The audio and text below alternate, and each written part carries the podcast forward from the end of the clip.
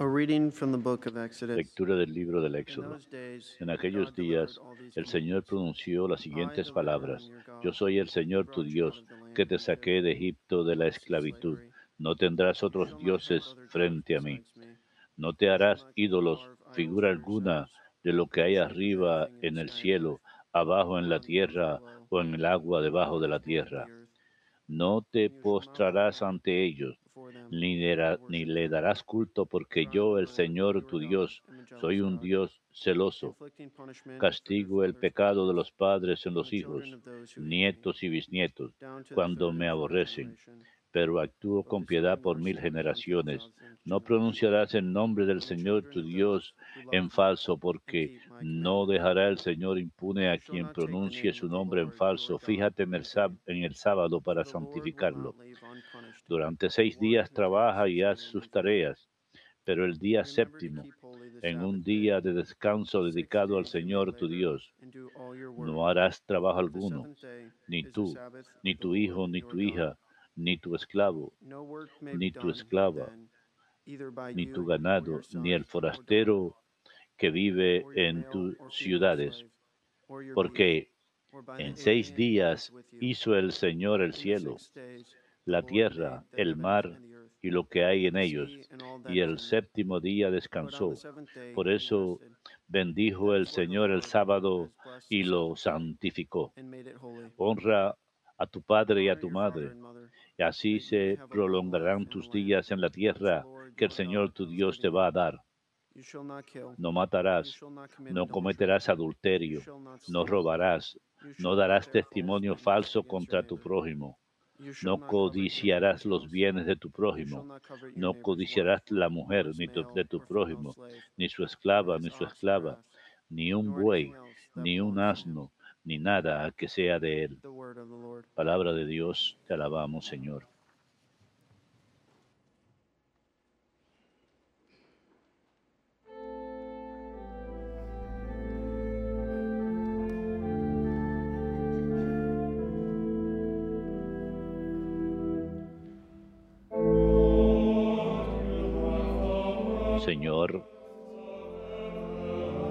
tienes palabras de vida eterna.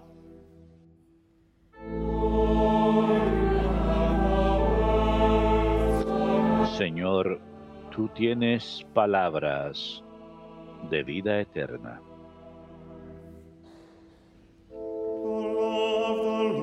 La ley del Señor es perfecta y es descanso del alma. El precepto del Señor es fiel e instruye al ignorante.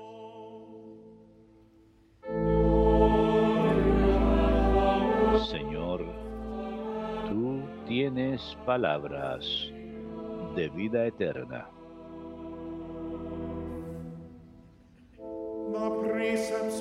Los mandatos del Señor son rectos y alegran el corazón. La norma del Señor es límpida y da luz a los ojos. Señor, tú tienes palabras de vida eterna.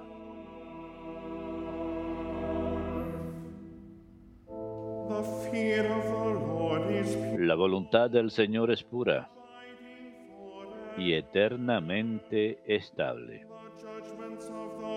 Los mandamientos del Señor son verdaderos y enteramente justos.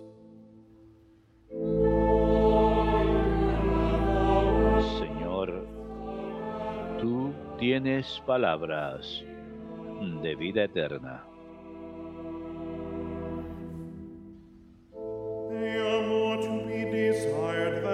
Más preciosos que el oro, más que el oro fino,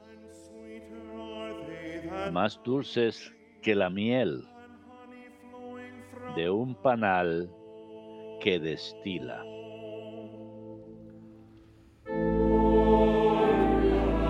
Señor, tú tienes palabras de vida eterna.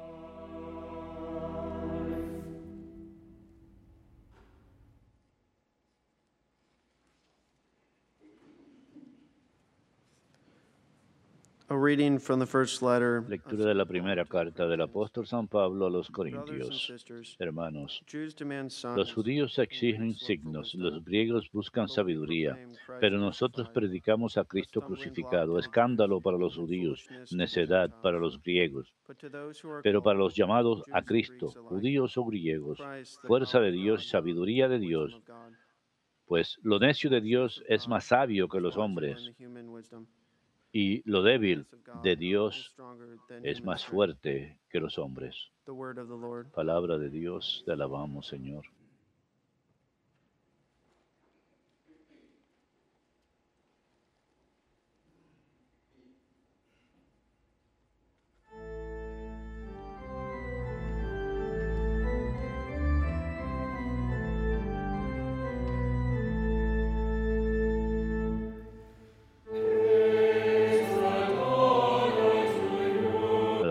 Alabanzas y honor a ti,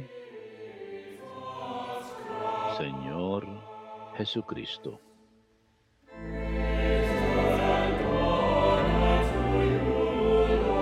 Alabanzas y honor a ti, Señor Jesucristo.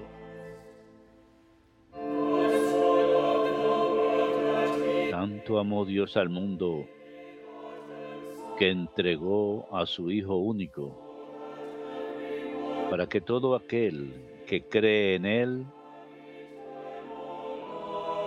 tenga vida eterna.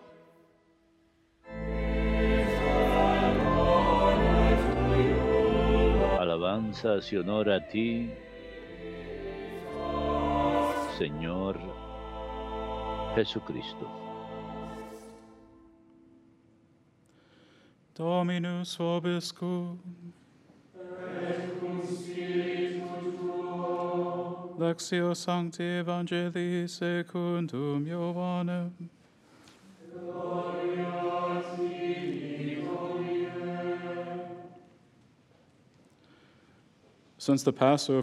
Se acercaba la Pascua de los judíos y Jesús subió a Jerusalén y encontró en el templo a los vendedores de bueyes, ovejas y palomas y a los cambistas sentados. Y haciendo un azote de cordelos, de cordeles, los echó a todos del templo, ovejas y bueyes. Y a los cambistas les esparció las monedas y les volcó las mesas. Y a los que vendían palomas les dijo, quiten esto de aquí, no conviertan en un mercado la casa de mi padre. Sus discípulos se acordaron de lo que está escrito, el celo de tu casa me devora. Entonces in- intervinieron los judíos y le preguntaron, ¿qué signos nos muestras para obrar así? Jesús contestó, destruyan este templo y en tres días lo levantaré. Los judíos replicaron, 46 años ha costado construir este templo y tú lo vas a levantar en tres días. Pero él hablaba del templo de su cuerpo. Y cuando resucitó de entre los muertos, los discípulos se acordaron de lo que le había dicho y dieron fe a la escritura y a la palabra que había dicho Jesús.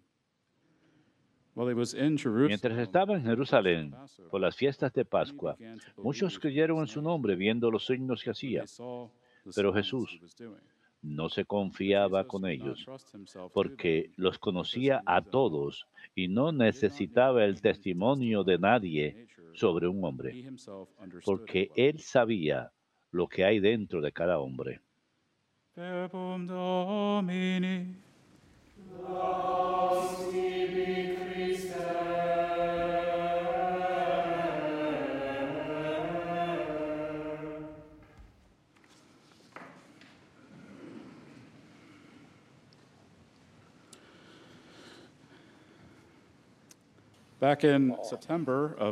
En septiembre del año pasado, el padre Patrick, el hermano John y yo Hicimos un peregrinaje a varios lugares en Francia y tuvimos el privilegio de ver varios lugares sacros, como la Gruta del Señor, el lugar de descanso de San Bernadita en Navarre, Monte San Michel y varias iglesias y parroquias.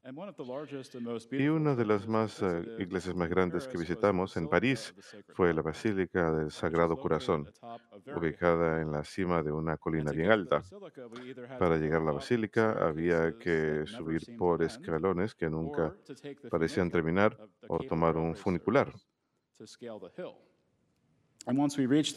Una vez que llegamos a la cima de la colina, podíamos ver la basílica de cerca en todo su esplendor. Al acercarnos a la entrada de la iglesia, Notamos que en todo alrededor del área del frente había vendedores, callejeros y tiendas vendiendo diferentes tipos de cosas, incluyendo muchas réplicas de la basílica y otros recuerdos. El ver eso nos recordó de este episodio de los Evangelios, cuando Jesús expulsa a los vendedores y cambistas de dinero del área del templo.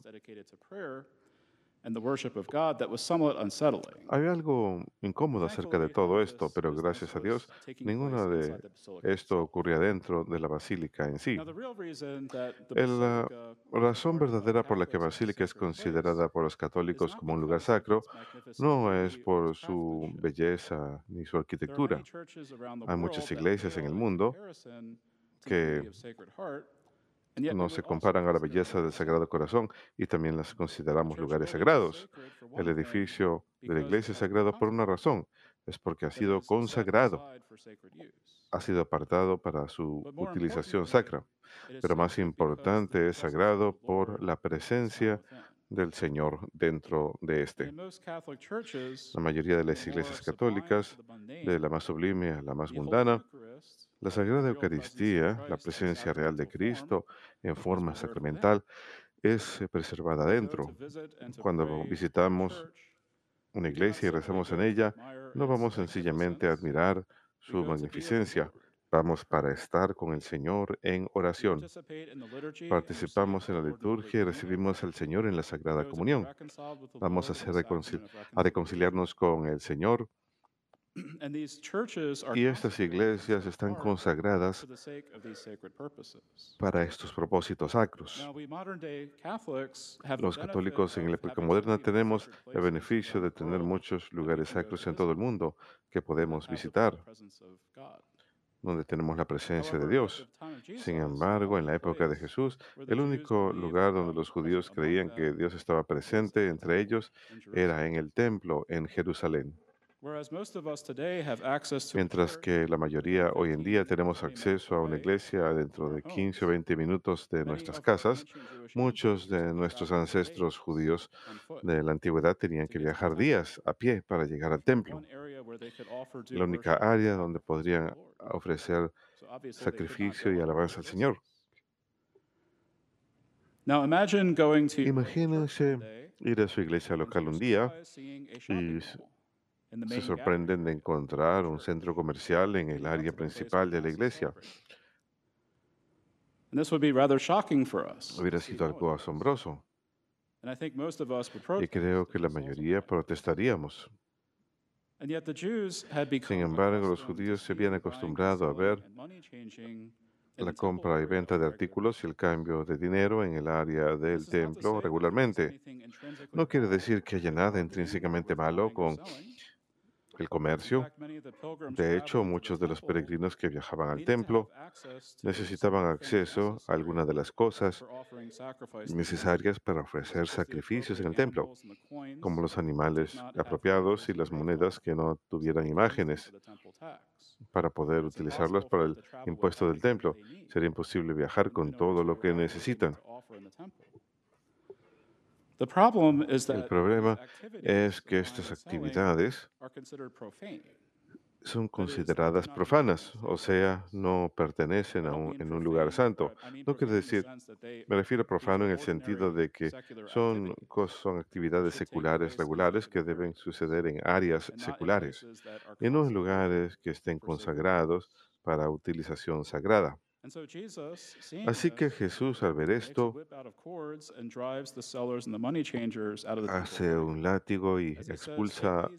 comerciantes del instead of área making my del father's templo. house a marketplace." And when some of the Jews questioned Algunos de los judíos cuestionan a Jesús y le piden una señal por hacer esto y "Destroy él this dice, temple, destruyan ese templo y en tres días lo reconstruiré. What is especially interesting Lo que es especialmente interesante acerca de la respuesta de is that Jesús he uses a es different que utiliza una palabra diferente en griego para la palabra templo que for la the que Jewish normalmente se utiliza para el templo judío. And this seems to suggest that the Parece temple sugerir que to el which Jesus templo al cual Jesús se distinct refiere from the physical temple of es distinto al templo físico hecho de piedra. Esta distinción aclara el texto mismo cuando escuchamos que los discípulos recuerdan después de la resurrección de Jesús que Jesús había dicho eso y que realmente se refería a su propio cuerpo. En otras palabras, Jesús sugiere que el templo vivo verdadero que contiene la presencia real del Señor se encuentra en Jesús mismo. Él es el templo vivo de Dios. Y cuando el templo físico en Jerusalén finalmente es destruido en el año 70 después de Cristo, sabemos que el templo verdadero de Dios continúa en Jesucristo. Él es la presencia real de Dios entre nosotros, que nunca nos puede ser quitada. Y esta presencia de Cristo entre nosotros no solamente se encuentra en los lugares sacros que contienen la Sagrada Eucaristía, sino también se encuentra en cada uno de nosotros. Cristo es la presencia de Dios entre nosotros y se ha unido a nosotros, todos los que hemos sido bautizados. Todos somos miembros de su cuerpo místico, la Iglesia. Y por extensión, cada uno de nosotros individualmente y de manera colecta constituimos templos del Señor. Todos disfrutamos la presencia del Señor en nosotros. Todos hemos sido consagrados al Señor en el bautismo y somos hechos lugares sacros para que el Señor viva en ellos. Como sabemos, la presencia de Cristo por excelencia se encuentra en la Sagrada Eucaristía, de la cual el Catecismo enseña el cuerpo y sangre junto con el alma y divinidad de nuestro Señor Jesucristo y por lo tanto Cristo entero está verdaderamente, realmente, sustancialmente contenido. El catecismo luego explica, esta presencia es llamada real, pues no tiene como intención excluir las demás presencias, como si no pudiesen ser reales también, pero como es la presencia en el sentido más pleno, o sea, es una presencia sustancial mediante la cual Cristo, Dios y hombre, se hace santo y totalmente presente. Mientras que nosotros como católicos no contenemos sustancialmente la presencia de Cristo como en la Eucaristía, en cierto sentido nos convertimos en tabernáculos de su presencia, especialmente cuando recibimos la Sagrada Comunión. No solamente es Cristo el templo vivo de Dios, sino que nosotros que somos miembros de su cuerpo, también nos convertimos en templos de Dios vivo, al escuchar a su palabra y recibir su propio cuerpo y sangre sacramentalmente. Y al recibirlo en Sagrada Comunión, debemos permitirle realizar una limpieza detallada de nuestras almas. Todos nosotros, templos del Señor, tenemos nuestros propios compradores, vendedores y cambistas de dinero en la forma de nuestros pecados, vicios y apegos desordenados. Durante ese tiempo de cuaresma se nos recuerda de nuestra necesidad de arrepentimiento y conversión. Aquellos de nosotros que estamos bautizados, estamos llamados a acompañar a aquellos que se preparan para el bautismo. Recordamos las, los votos bautismales que realizamos o nuestros padres hicieron a nombre nuestro y recordamos que hemos de prepararnos para la renovación de esas promesas en Pascua.